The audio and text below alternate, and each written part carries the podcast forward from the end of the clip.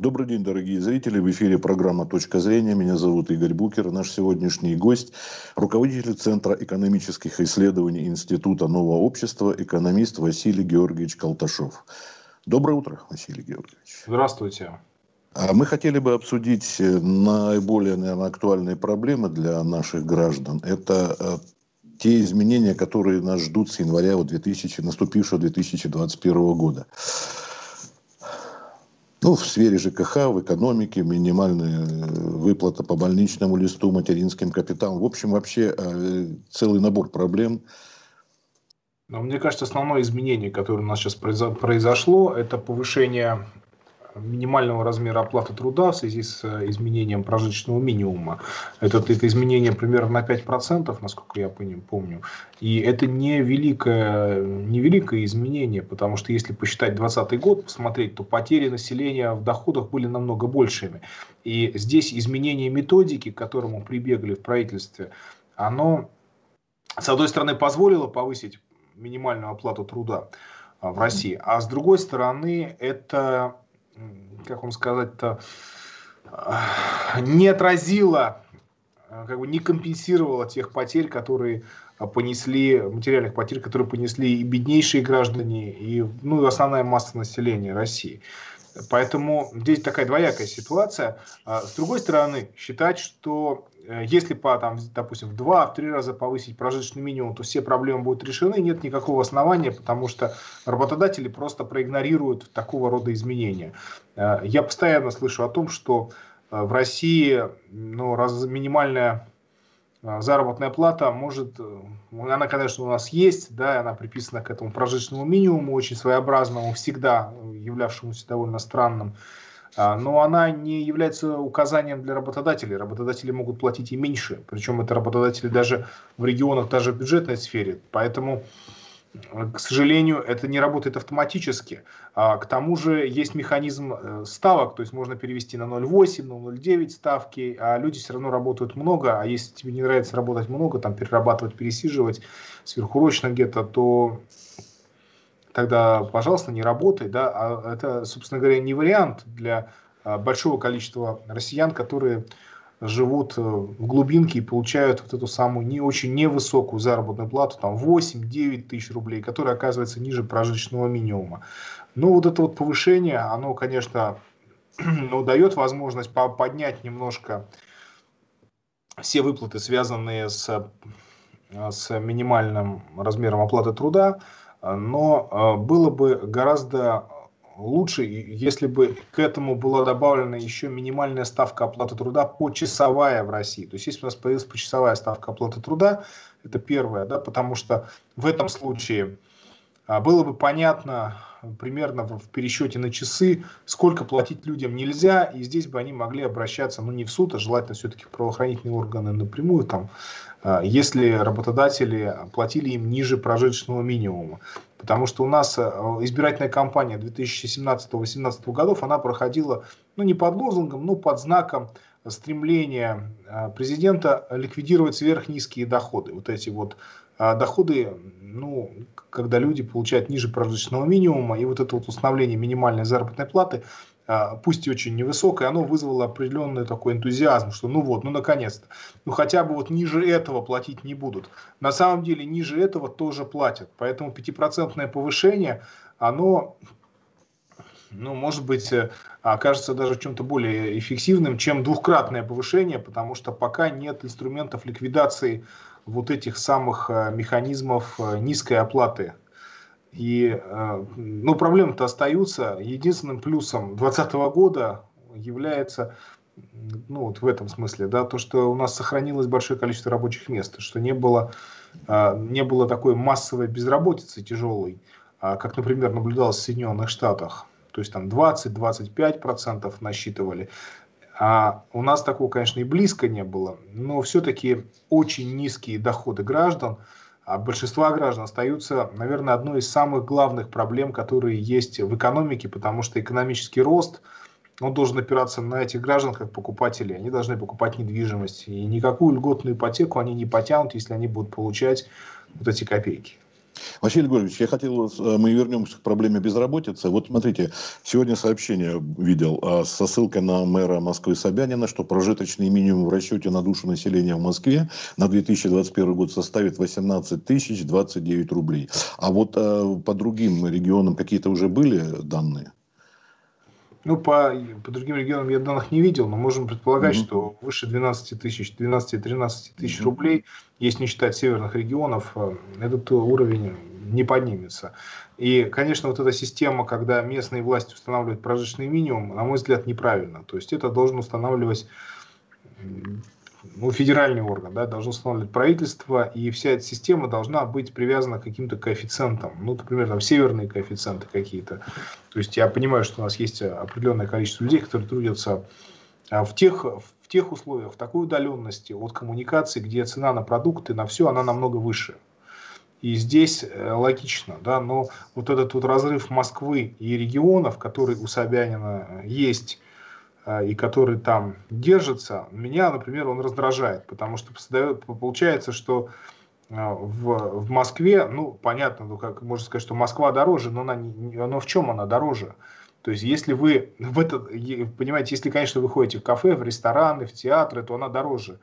А если вы являетесь ну, человеком, который вот, э, получает вот эту вот минимальную заработную плату, то вы на нее купите а, такое же ничтожное количество необходимых вам продуктов и услуг, э, как и, как и в любом в другом российском крупном городе. Почему должна быть здесь такая значительная разница? Это непонятно. Хотя это понятно что, в смысле, что эта расчетная величина, она дает возможность а, властям ну, больше платить э, в бюджетной сфере, например, потому что там идет привязка к минимальной э, заработной плате и к прожиточному минимуму, он значит, устанавливается в таком размере, определяется. И тем не менее, разрыв этот, он очень странный. А, тем более, что вообще сама по себе странной является ситуация, когда налоги, как распределение, ну, распределение налогов в Российской Федерации, потому что налог на доходы предприятий, он уплачивается там, где предприятия эти зарегистрированы. То есть для крупных предприятий это не регионы, где они работают, не какая-нибудь Астраханская область там, а, а это а, Москва. Чаще всего это Москва. И получается, что московский бюджет, он буквально затоплен деньгами. И, конечно, Собянин может сказать, ну что, ну 18, ну он мог бы сказать и 25, вообще-то говоря. Наверное, здесь единственным прожиточный минимум, единственным ограничителем здесь является, ну вот этот вот, как бы, чтобы этот разрыв между Москвой и регионами не был слишком большим, потому что цены давно московские, более того, и это знают э, и в регионах обычные люди, и москвичи это знают, что зачастую в Москве, ну если не брать центр, да, с дорогими магазинами, то э, все стоит, э, может стоить дешевле, чем в регионах, потому что больше размер рынка, больше объемы продаж, и, э, соответственно, как бы на потоках прибыль делается гораздо более активно. Но, естественно, если считать по там, азбуке вкуса, по другим дорогим московским магазинам, то, конечно, можно корзину эту не наполнить на 18 тысяч никак. Но мне кажется, что должна быть единая система, и налоги вот эти вот, э, все-таки налоги на доходы предприятий, они должны распределяться равномерно по России. И тогда уже и в других регионах власти смогут не топтаться вокруг вот этого федерального, федерального уровня, там, который едва-едва за 11 тысяч переваливает, а прожиточного минимума, а утверждать там больший размер. Ну и хорошо будет, если уже как бы Москва утвердит больший размер, а, но тут возникает проблема под названием а работодатели это вообще будут исполнять или нет? Потому что работодатели могут это саботировать, сказать ничего подобного, нас не устраивает и уклониться от этого. И тут возникает еще одна важная проблема, связанная с налогами в Российской Федерации. Это отсутствие необлагаемого налогами минимума. Нам в 90-е, в начале нулевых рассказывали про преимущество плоской шкалы, 13% и так далее, что вот это вот хорошо, а на самом-то деле получается, что бедный платит больше. То есть, если у тебя низкие доходы, и ты получаешь их еще и в белую, то ты уплачиваешь и отчисления всех пенсионный фонд, все социальные отчисления, и 13% налог к этому. То есть там только с доходов идет налог 45% примерно, а потом еще ты платишь налоги, делая покупки, это НДС 20%, 10%. То есть получается, что ты платишь 50%, чуть ли не 50% налогов. Ну, я сюда, наверное, да, может, могу добавить различные акцизы, там сборы. И получается, что это крайне несправедливо. Это очень много налогов на самых бедных граждан а, или просто там на средние слои. И, естественно, это подрывает покупательную способность домашних хозяйств. Поэтому хотя бы в размере 50 тысяч рублей нам необходим в России необлагаемый уровень, ну, необлагаемый доходами уровень доходов. То есть вот если люди получают меньше 50 тысяч рублей, то вот этого 13% налога здесь нет. И, соответственно, те деньги, которые берет государство, они возвращаются. Наконец, есть проблема еще и пенсионеров, которые там хоть повышает, не повышает этот уровень. Ну, вот, собственно говоря, он касается пенсионеров, потому что если пенсия у людей ниже прожиточного минимума, то местные власти ее доплачивают. И вот здесь а, московская мэрия, она ну, 18 тысяч Э, с лишним, устанавливая прожиточный минимум, минимальную корзину, она здесь, конечно, подпитывает э, пенсионеров, потому что пенсионеры, получается, они как бы лучше живут, чем пенсионеры в регионах. Это, естественно, нужно э, с точки зрения как бы, привлечения избирателей мэру, да, для того, чтобы избраться. Это, в общем, логично, но у него ресурсы на это есть. У него ресурсы на это имеются для того, чтобы доплачивать вот государственные пенсии. И, конечно, было бы неплохо, если бы пенсионеры в России получали воз, налоговые возвраты. То есть вот они платят НДС э, в, в, тарифах, в тарифах ЖКХ, в потребительских товарах, которые покупают, ну, как минимум на 3000 рублей в месяц. Как минимум, да, то есть вот они вот это у них уходит на НДС. В принципе, ну, несправедливо брать с этих людей налоги, поэтому государство могло бы им 3000 вернуть, в принципе, всем. Это бы ликвидировало проблему, или, по крайней мере, уменьшило проблему очень низких пенсий, которые обычно, ну, большое количество людей получает пенсии ниже, ниже уровня среднего. Нам обычно, когда сообщают про пенсии, говорят, что вот средний уровень, вот он такой замечательный, он подрос, но масса людей получает пенсии ниже этого среднего уровня. Да, они сейчас получают доплаты, э, местные, местные доплаты, вот именно привязанные к прожиточному минимуму, э, но было бы правильно, если бы они получали еще и к этому обязательный возврат, э, стандартный для пенсионера, возврат налогов э, значит, э, всех этих НДС, потому что ну, это же все-таки пенсионеры. То есть ну, есть налог на имущество физических лиц, ну то есть на квартиру, по крайней мере, или на дачу, там пенсионер выбирает, он не платит, то возврат налога здесь тоже является справедливым и правильным для пенсионеров. И, ну, и мне кажется, что люди бы это оценили. Василий Георгиевич, тут не успели праздники закончиться новогодние, как уже обрушилась лавина информации в СМИ о том, что вот э, закончатся льготы налоговые и прочее, прочее в связи с пандемией. И пандемия еще ведь не закончилась. А уже говорят, и э, по ЖКХ не будет отсрочек, какие были в 2020 году. Тут вот какие-то прогнозы. Действительно так все печально, страшно выглядит? Или все-таки какой-то просвет есть? Ну, мне кажется, что печально страшно это преувеличение. Понятно, что российская экономика в 2020 году получила серьезный удар, и э, две девальвации рубля это все-таки не шутка, причем вторая девальвация очень странная, и она, возможно, ставит крест на карьере Набиулиной, потому что на укрепляющейся нефти произошло ослабление рубля. Мы всякие девальвации видели за последние 12 лет, но такая была вот у нас одна единственная. И это, конечно, ненормально, потому что рубль должен был ну, либо стоять как скала, либо уж не падать, ну, либо уж укрепляться даже, не то что падать. И мягкость, относительная мягкость, которая, с которой российская экономика прошла а, кризисную волну 2020 года, она связана с несколькими причинами. Это не только меры правительства, которые обеспечили сохранение рабочих мест, это те самые там, кредиты под заработную плату, которые вот у нас э, закончатся, видимо, в марте или в марте, мне кажется, э, заканчивается этот период. Если предприятия рабочие места сохранили, то они получат, в общем, списание этих кредитов, а так они получали, в общем, фактически дотации, субсидии, ну, фактически, да, если они не, не производили массовых увольнений от правительства. Но ведь э, э, российская экономика не так, как бы не так тяжело болела. У нас был всего один период локдауна. Мы останавливались на два месяца. И это было сразу после обвала мировых цен на нефть и ну, коллапса, в общем, в значительной мере мировой торговли. А вот посмотреть на Европейский Союз, вот там сейчас еще один локдаун. И здесь нужно понять, а что такое эти локдауны, потому что мне кажется, что их очень много комментируют медики и очень мало комментируют экономисты. Ну, медики плюс чиновники, ну, там, в Евросоюзе, потому что там сейчас локдаун. Вот это все, чиновники это все описывают и объясняют. А что же это такое? Ну, Украина, там тоже локдаун сейчас в январе. И это признак того, что украинская экономика очень-очень больна. Не говоря уже о том, что нужно, чтобы она еще немножко поболела и Европейскому Союзу в чем-то.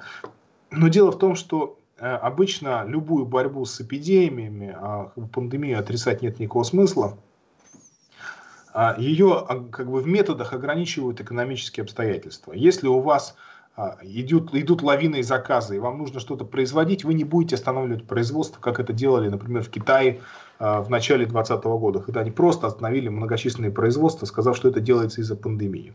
Это делалось не из-за пандемии, это делалось из-за кризиса перепроизводства.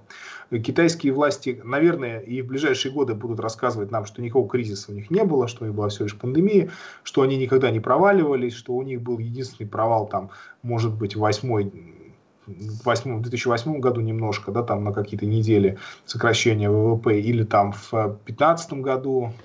Но в реальности, в реальности, конечно, они пережили э, сильный спад в производстве, и э, вот эта как бы остановка промышленности, она была направлена на то, чтобы разгрузить склады. То есть обычно что происходит, когда кризис ну, перепроизводства, нужно ликвидировать излишки, то есть распродать их.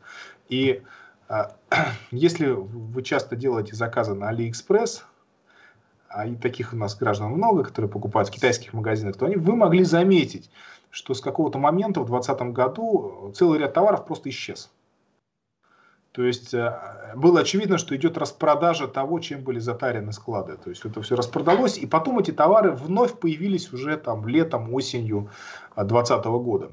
А, это часть э, такого управляемого управляемого преодоления кризиса. И у нас с нашим вот этим локдауном весенним, ну, э, то же самое было. То есть у нас тоже был управляемый процесс остановки экономики Э, потому что, в принципе, был кризис перепроизводства, и потому что, э, когда это делается, то все негативные процессы, они как бы сжимаются во времени, они помещаются в эти два месяца, условно говоря. И вот там все плохое остается. А когда это все плохое заканчивается, ну, то есть этот период заканчивается, правительство говорит, так, все, мы закончили, теперь начинаем работать, как работали, и тут появляются признаки оживления. Отложенный спрос включается, у нас он включился с отложенный спрос на недвижимость летом 2020 года, прям вот это вот лавинообразное обращение за льготной ипотекой, когда 400 тысяч там примерно было обращений за льготными кредитами, огромный спрос на недвижимость в регионах, вы покупали все, на 10%, несмотря на страшный-страшный вроде бы кризис, разогнали цены. Вообще, когда цены на недвижимость растут в условиях вроде бы кризиса, это один из признаков того, что все не очень не так мрачно, как э, говорят. Потому что когда все очень мрачно, эти цены идут вниз. Ну, вот это такие признаки некоторые. А Евросоюз, он, от, в отличие от нас, э, не справился с проблемой, поэтому объявляет еще и еще локдаун. я думаю, что так просто не справится, потому что им нужно девальвировать евро. А американцам нужно девальвировать доллар, потому что тоже, если говорить об интересах экономики, но в России ситуация несколько иная. И, и в России, и в Китае, я думаю, что можно здесь говорить и про Индию, а, и про ряд постсоветских некоторых стран, значит, а, она, чем же она определена? Да? Она определена тем, что мы уже очень сильно падали в 2014-2016 годах. То есть наша модель нулевых экономическая, она коллапсировала еще в 2014 году. И у нас под влиянием вот этого большого мирового экономического кризиса 2008-2020 годов, ну, может быть, точку ставить рано, но 2020 год тоже, а, произ... трансформация произошла, она началась, и она шла в этот период а, с 14 по 16 год, это был первый период такого запуска трансформации, мы услышали про импортозамещение, потом мы увидели его результаты, и когда у нас уже сметали а, перед э, нашей остановкой как бы за ну, жесткими карантинными мероприятиями весны 2020 года люди скупали продукты. Что они скупали? Российские макароны, российскую гречневую крупу, российское мясо птицы, э, российское сливочное масло, там российский сыр, кто-то покупал колбасы. То есть, ну, здесь доля импорта была минимальна. Ну и, наконец, консервы, они тоже оказывались в значительной мере российскими. Это говорит там кукуруза, горошек, то есть все кубанское оно идет не, не из Евросоюза, не импортируется. То есть это в значительной мере результат изменений, которые произошли у нас, потому что, что бы там ни говорили, а импортозамещение, оно оказалось успешным.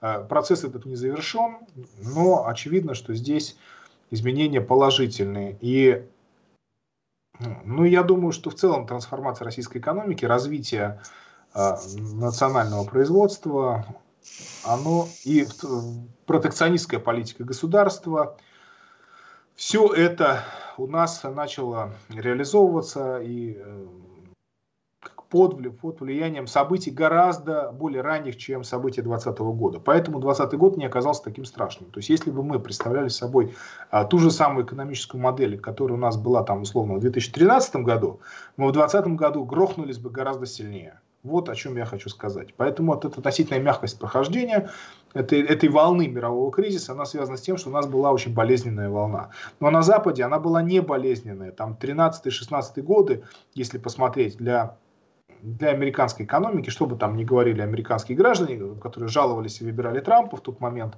но все-таки э, западные э, центры, там Англия, Штаты, Евросоюз, они принимали капиталы из э, экономик периферии, полупериферии, панические капиталы. Вспоминаем, как от нас э, резко увеличился вывоз капитала в тот период. Эти все капиталы устремлялись туда, они поддерживали там, ну, если не эйфорию, то равновесие. А реформы необходимые, экономические, трансформации структурные такие, они не происходили, а у нас происходили. И это, это очень важно, потому что это а, обеспечит нам, я думаю, что достаточно хороший выход на экономический рост в перспективе, я говорю уже 21-22 годы, когда оживление приобретет устойчивый характер, и дальше мы получим экономический рост. Для экономического роста а, нам понадобится две вещи основных. Первое – это жилищное строительство и продажа жилья, и инфраструктурное строительство, и заказы, которые будут здесь делаться, а, возможно, либо в формате государственных капиталовложений, либо в формате частно-государственных капиталовложений, но а, при том, что, что инфраструктурная система в России, она будет развиваться, улучшаться, и э, это будет давать э, мощные стимулы экономики. Ну, наряду с, с тем самым строительством жилья в регионах прежде всего, не в Москве. Спасибо большое. Ваши э, как слова побудили меня вспомнить один анекдот из истории древнего Китая, да, когда э, приказали повысить налоги и спрашивают, как народ. Он говорит, смеется и пляшет. Еще повысить, смеется и пляшет. И когда ему сообщили, что вот теперь плачет, ну тогда прекратить стричь, потому что действительно все плохо. Вот мы пока еще не плачем, а пляшем и смеемся. Вот. Ну и плюс Китай. А вот по поводу безработицы хотелось бы задать. Тут какие-то перспективы перспективы намечаются в сторону сокращения безработицы или как? Потому что уже объявили о том, что а, такие суммы безработные получать не будут, как в 2020-м. В 21-м, да? Значит, ну, да, я думаю, что ожидается постепенное рассасывание безработицы.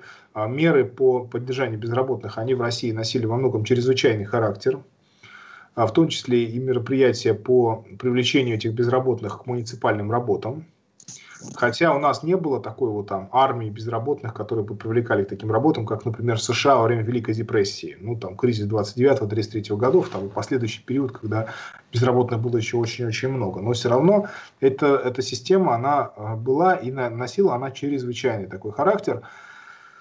Я надеюсь, что безработица будет постепенно сокращаться, но, к сожалению, пока не видно признаков какого-то быстрого роста доходов. То есть очевидно, что мы входим в новый период экономического оживления с пониженным уровнем ну, средних или медианных, скорее, доходов граждан, э, которые не имеют никакого отношения средней, со средней заработной платой, которую у нас считает Росстат, и даже к ну, как-то официально никак, по сути, не отслеживается. Но ясно, что э, зак, э, ну, заканчивается период негативных, э, негативных событий, но сам по себе этот период, он не, э, его неправильно воспринимать как период 2020 года. Это вот с 2008 по 2020 год, это целая эпоха. Это вот такой кризис, эпоха. Э, такие кризисы бывают примерно каждую четверть века. То есть они заканчивают такую целую волну экономического развития, волну Кондратьева.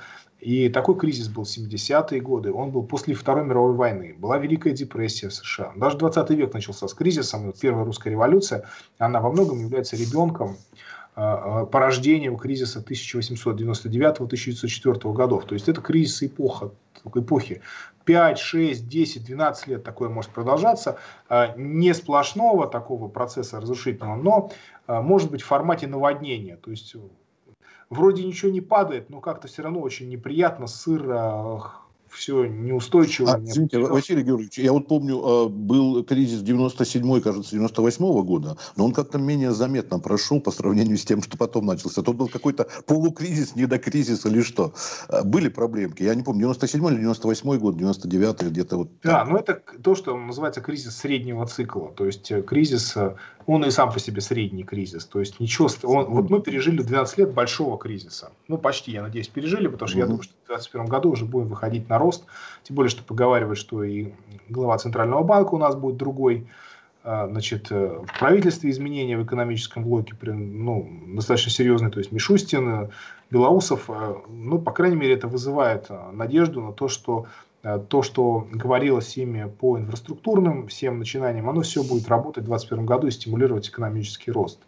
И я думаю, что и будет работать, и нас ожидает очень хорошая экономическая эпоха, то есть я думаю, что в ближайшие 20 лет а, российская экономика будет расти довольно быстро. Быстро и будет расти уровень достатка. И самое главное, будет расти и э, спрос на жилье, на недвижимость, потому что это будет одним из таких основных э, факторов, одних, э, одним из основных рецептов для, для экономического роста, а, ну, для людей решения их собственных основных проблем. Но будет расти, я полагаю, и задолженность. Поэтому все, что нас говорили про то, что там кредиты Э, всех нас погубят. Это дискуссия 2019 года Орешкина-Набиулиной. Это, ну, это еще прелюдия к настоящему разговору о кредитах, потому что в ближайшие годы мы будем эту тему обсуждать а, гораздо более нервно, гораздо более серьезно, потому что кредитов будет больше. я думаю, что будет ликвидирована микрофинансовая система кредитования, потому что это прямо паразитическая, хищническая такая система расхищения ресурсов домашних хозяйств когда люди берут кредит, а в результате а, попадают в кабалу, платят астрономические проценты, иногда там это сотни процентов, и тысячи процентов были раньше до ограничения думских, и или теряют имущество, потому что кредитор заинтересован не столько в том, чтобы ему вернули там эти несчастные там 50 тысяч рублей, а сколько получить имущество на миллион рублей, э, спровоцировав высокие задолженности. И это все у нас уголовными преступлениями считается только если вы докажете, что здесь там мошенничество, еще что-то, а так, в принципе, отъем имущества является вполне законным бизнесом и э, ростовщичество, то есть э, предоставление кредитов по высоким процентам, высоким ставкам, да, выше, чем э, у Центрального банка, у нас вообще, ну, это тоже считается допустимым, и здесь полицию жаловаться нет никакого смысла. Должно быть именно, э, здесь должна быть действовать механизм обращения в правоохранительные органы сразу, не в суд, не доказывать, что вот, знаете, э, тут астрономические проценты. Ничего здесь доказывать не надо. Есть, есть эти проценты, есть они в договоре, все идете и все, и вас кредиты ликвидируются. Почему это важно? Потому что это ресурсы, денежные ресурсы, которые попадают в распоряжение вот этих микрофинансовых структур, а ведь это деньги, которые могли бы быть потрачены на покупку товаров людьми, а, недвижимости, земли, земельных участков, там, дач, автомобилей, производимых в Российской Федерации, а, то есть одежды, то есть мебели, огромного количества товаров, в большой мере производимых в Российской Федерации, но эти товары не были проданы в результате, потому что эти деньги ушли туда. Так что необходимо, чтобы использовались э, ну, классические консервативные инструменты, ну, уже теперь э, ростовщичество это тоже, конечно, консервативный инструмент, э, но я имею в виду, чтобы люди пользовались кредитными карточками, если это им так необходимо, хотя я не рекомендую этого делать. И если уж прибегали к кредитам, то это кредит на покупку дорогой вещи, это автомобиль может быть, или кредит на покупку недвижимости, то есть того, что считается инвестиционным товаром таким. Вот вот как, каковы были бы механизмы. А все вот эти вот мошеннические, полумошеннические структуры, они были бы отсечены, и это можно сделать двумя способами. Либо законодательно определить э, допустимый процент, то есть выше которого не, ну, взимать незаконно, ну, как, например, Екатерина II определила 6%, э, выше 6% это уже ростовщичество, значит, это уже преступление идет или привязать этот процент к ставке Центрального банка, что не больше, чем на 2% э, ставки, от ставки Центрального банка должен составлять кредит со всякими страховками, всем-всем-всем вместе взятым. А если больше, значит, это уже ростовщичество, это должна быть специальная уголовная статья, на мой взгляд, да, потому что а, нужно защитить покупателя. И нужно защитить домашнее хозяйство, потому что э, годы были тяжелые, кризисные, к ним присасывались э, весьма активно кто только мог. И к пенсионерам, которых отбирали квартиры, были такие случаи, ну и к не пенсионерам тоже. И вспоминаются страшные вот эти а, плакаты рекламные «Возьми кредит, собери ребенка в школу», что просто звучит просто да. страшно. А вот вы упомянули, Василий Георгиевич, о том, что Росстат, а, вот э, есть средняя какая-то зарплата по России, она, по-моему, повысилась буквально вот в эти же годы с 20, по-моему, 5 или что-то там до 41 или с чем-то, да, по-моему. Средняя да. зарплата, и с этим взимают даже алименты, вот если человек не работает, ну вот с этой суммы заплати. Тут никаких пересмотров-то не ожидается с этой суммы. Почему-то она возросла вот как раз в кризисные годы, не в 13 даже году, а позже, уже ближе ну, к 20 -м. Средняя заработная плата в России, она э, не знала кризиса. Мы все знали кризис, бюджет знал кризис, э, министры знали кризис, некоторые в тюрьму сели за то, что не могли определить, когда же будет дно закончено и, когда, и что нужно делать. Ну, я говорю про Улюкаева в данном случае.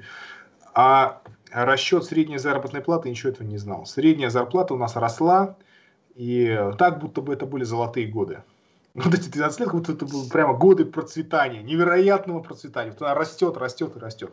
Я не знаю, что в голове у чиновников, которые ее считали, это раз. Я не знаю, что в голове у чиновников, которые принимали это и не устраивали скандал, потому что это дискредитация полнейшая. Но так или иначе, средняя заработная плата в России, как вот ее считают и подают, это дискредитация статистики как таковой. Просто тотальная дискредитация. Потому что э, понятно, что во всех странах статистика, она не совсем отражает действительность. Ну, например, вот Евростат Евросоюза считает среднюю, э, среднюю медианную зарплату тоже приукрашена, приукрашена. Но, по крайней мере, она отражает пропорции между странами в оплате труда, отражает какие-то тенденции. А здесь средняя заработная плата в России не отражала ни пропорций, ни тенденций, ничего. Она просто росла она просто растет, растет и растет. И когда и, и это просто уже стало классическим политическим приемом. Если вы хотите на каком-нибудь митинге там, в любом российском городе раз, разозлить людей, вы, вам не нужно там полыхать эмоциями, вам нужно просто сказать, какая у них средняя заработная плата. После чего они сами начинают злиться и кипятиться, потому что, ну, действительно, ну, это издевательство полнейшее, потому что никакого отношения к действительности средняя зарплата не имеет.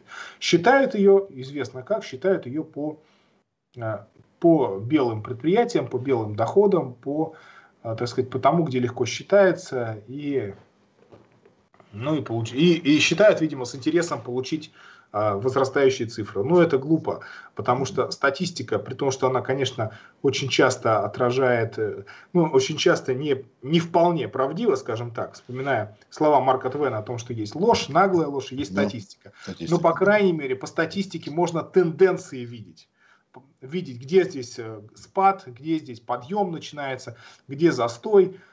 Ну, по средней заработной плате в России вы ничего не увидите. Просто ничего. Ну, но вы пока ничего. не ожидаете здесь изменений к лучшему. Пока что никаких думаю, нет. Да? Вот, э, ну, ну, как считали, так и будут считать. А что им, собственно Лучше. говоря? Она же растет очень даже удобно для тех, кто отчитывается, для ведь когда губернаторы, к примеру, отчитываются, они говорят, у нас э, там средняя зарплата составляет столько-то прожиточных минимумов, там, скажем, 4 прожиточных минимума у них и средняя зарплата высокая. Они говорят, смотрите, какая у нас средняя зарплата. Нам все завидуют. У нас очень высокая.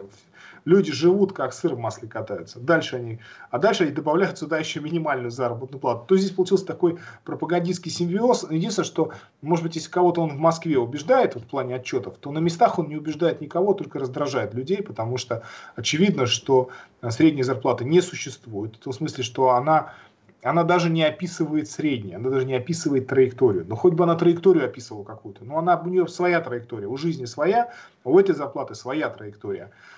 Но ведь она, ну, она еще и в ней помещается несколько прожиточных минимумов, и она выглядит ну, совсем неправдивой. То есть тут, тут вот, э, к сожалению, а, хорошо было бы, чтобы поменяли и осознали, что нужно все пересчитывать. Но как пересчитывать? А если пересчитывать, даже нужно же показатель снижать, Понимаете? А он уже очень высоко, этот показатель средней зарплаты. Как же его снижать? Это получается что же? Что, что признать, что была неправда где-то. Ну, остается вот это как такой вот э, как бы внежизненный э, индикатор. К сожалению. Ну вот, э, закончили, правда, не на лирической ноте. Ну что, спасибо за беседу. С нами был руководитель Центра политэкономических исследований Института нового общества экономист Василий Георгиевич Колташов. Ну, может быть, скажем что-то нашим зрителям а, напоследок. Доброе, хорошее в связи с окончанием праздников. Ну, с началом года. Ну, я думаю, что, во-первых, праздники сохранятся. Вот эти вот, раз уж Россия считается третьим Римом, то римские Сатурналии, то есть отдых в начале года нам полагается, он остается. А, на мой взгляд, это хорошо. И, наконец, есть еще один важный момент.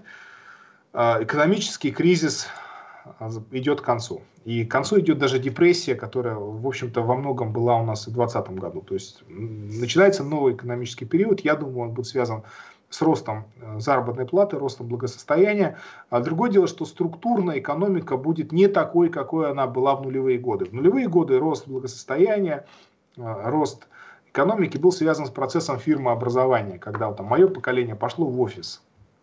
Даже там вот, э, однокурсники мои, некоторые, которые учились на инженеров, не, далеко-далеко не все пошли в производство, очень немногие даже, а пошли в основном в продажи, продажи деталей, управление, там вот а, в эту всю сферу бумажную.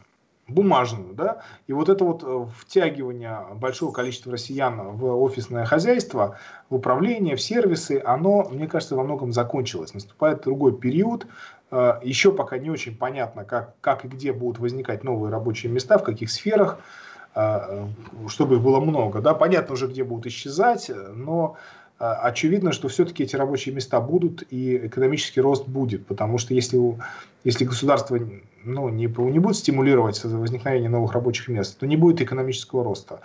А, и тут государство стало заложником процессов. И главное изменение, которое произошло сейчас, ну вот под, итог, под влиянием этих 12 лет неприятностей, это то, что свободный рынок умер, ну, как его представляли, а роль государства резко возрастает, и от него действительно зависит очень много. И если это государство будет, ну, высшая бюрократия, да, и вся бюрократическая система будет работать на экономический рост, то у нас этот экономический рост и будет. Но воображать себе, что э, ну, как бы рынок сам все отрегулирует, сейчас уже, мне кажется, нет никакого смысла, потому что вот это вот изменение произошло. Рынок, он есть, он будет, но не он будет э, всем управлять, а он будет скорее им будут управлять. И вот это вот важнейшие изменения, а, при том, что я надеюсь на то, что рост экономики приведет и к росту благосостояния, потому что, ну, так вообще должно быть. Так должно быть. И определенно только одно, что люди будут покупать очень много жилья в ближайшие годы. И мне кажется, что жилищный вопрос будет решаться. Он будет решаться при помощи ипотеки. Я думаю, что ставка, а, льготная ставка, которая у нас сейчас есть, 6,5%, она не, не навсегда будет ниже ставка. Ставка будет снижаться посмотрим, с какой скоростью. Вряд ли это будет быстро. А, ну, по крайней мере, так вот радикально. Но со временем у нас будут ставки и 4%, и там 3,5% по ипотеке. То есть мы будем в этом направлении двигаться, одновременно приобретая жилье. То, что, ну, в общем, а, начинается, начинается что-то интересное, и я надеюсь, что кошмар весь заканчивается. Правда, не у всех, потому что вот мы сейчас следим за событиями все в Соединенных Штатах, э, за локдауном в Евросоюзе, и понятно, что что-то там пока не заканчивается. Но китайцы свою экономику перезапускают, и э, Китай выступает новым локомотивом роста, и я думаю, что он будет тянуть экономики, и евразийские экономики. Так что здесь даже речь не столько про Россию, сколько вообще про евразийские, вот это вот э, евразийское пространство, то есть которое не находится под влиянием англичан, Евросоюза или американцев вот этих стран, то в них начинается новый, я надеюсь, что очень хороший экономический период, и он и общество изменит, и даст людям работу, достаток э, и личные карьерные возможности, ну и реализацию тоже. Спасибо огромное за беседу. Поговорим попозже о других насущных проблемах. Всего доброго, до свидания. Спасибо. До свидания.